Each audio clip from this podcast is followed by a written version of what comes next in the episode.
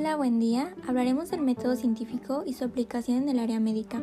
Mucho gusto, mi nombre es Lidia José Unidos Sonalanderos y como invitada especial este día tenemos a Valeria Ramírez Benítez, que es una experta en el tema, ya que por su carrera en el ámbito médico nos explicará cómo enfocar el método científico en el área médica.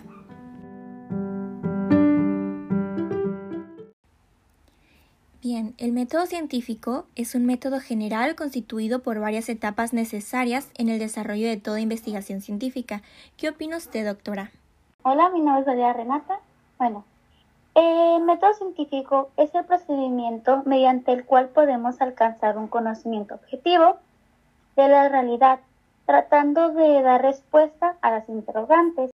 Muy bien, doctora. Entonces, ¿cómo aplicaría este método científico en el área médica siendo usted un estudiante de medicina?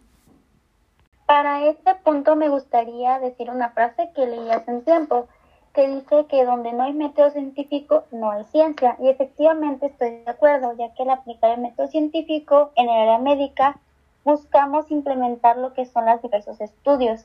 Y como estudiante me toca enfrentar diversos problemas, los cuales yo soluciono usando el método científico.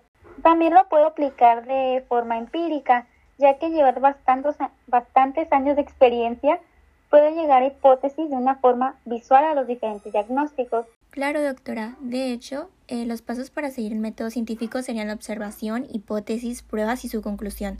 Eso determinaría para usted un análisis clínico, como usted mencionó, basándose eh, tanto en sus estudios como clínicos como en una investigación más formal. Como una conclusión más general, eh, un paso final en los métodos científicos involucra el análisis e y la interpretación de los datos recopilados, en este caso sería el paciente, durante la fase de prueba. Como médica me gustaría decir que es muy útil el método científico, puesto que nos ayudará a obtener una deducción por medio de la observación.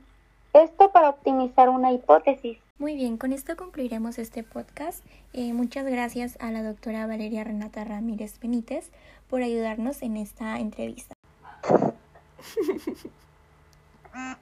Muchas gracias. Hasta luego. Bye.